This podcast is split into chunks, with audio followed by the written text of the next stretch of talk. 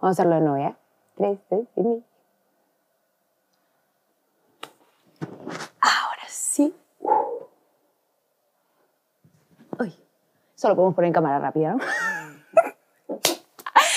¿Qué te hubiera gustado saber antes de los 25 años? Yo sé que de repente son demasiadas cosas y probablemente digas, este programa entonces es para menores de 25. No, señores, este programa es para todas las personas que quieren, pues, conversar, eh, reírse un poquito, hasta de repente llorar de algunos temas o algunas experiencias que ya has vivido.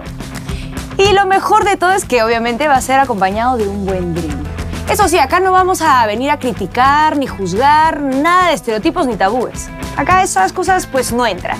Así que como diría mi amiga Lore, arriba, abajo, al centro, ¿para qué estar afuera si puede estar adentro? ¡Salud!